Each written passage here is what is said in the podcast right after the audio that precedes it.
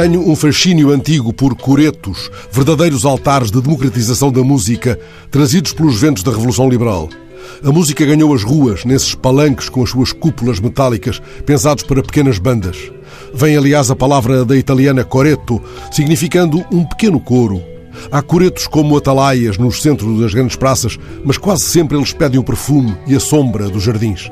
As crianças quando lhes é permitido usufruir os jardins, fazem dos coretos os seus castelos no ar.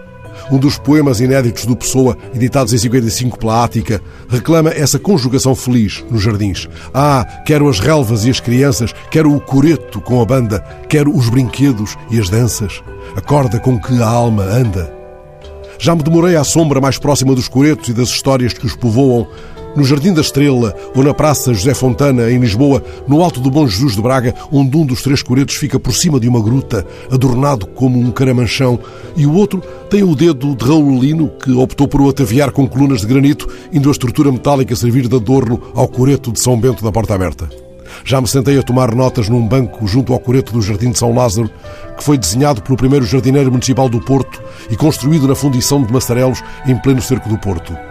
Sei o desenho dos coretos alentejanos de Alegrete, de Castelo de Vide, de Alcáçovas.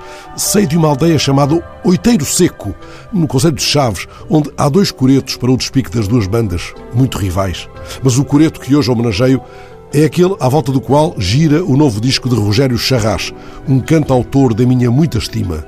O coreto, o disco lançado hoje, apresenta-se como um romance, uma história de amor, não apenas o amor entre Sebastião e Ana, mas o amor pelos lugares e pelas figuras que desfilam ao longo das canções, tecidas a partir das letras de José Fialho Gouveia. Este disco, produzido por Luísa Sobral, é uma viagem apaixonante de Rogério Charras, um homem que gosta de coretos, pelos labirintos de uma comunidade em que todos se tratam pelo nome.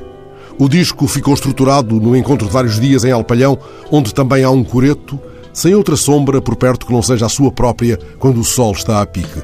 É esse sol vertical de agosto, quando os campos do Alentejo são uma mágoa de sede, que anima uma das canções deste novo disco de Rogério Charras. Nessa canção, Sebastião recua ao verão da meninice e recorda um certo encontro com Ana, junto ao coreto.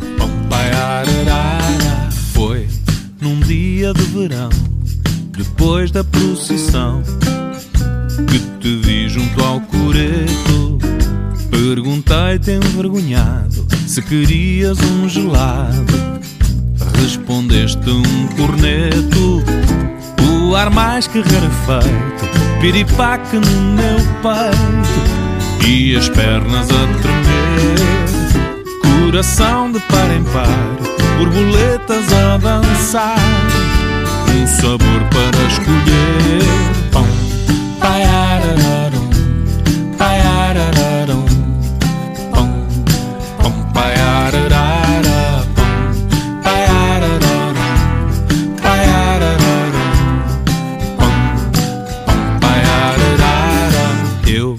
Achei que de limão, como o dia era de verão, ia bem com o calor. Tu disseste que acertei, foi então que te beijei, para provar o teu sabor. Foi num dia no coreto, nós os dois e um corneto, com um beijo de limão. Nunca mais nenhum gelado me deixou tão aluado com os pés fora do chão.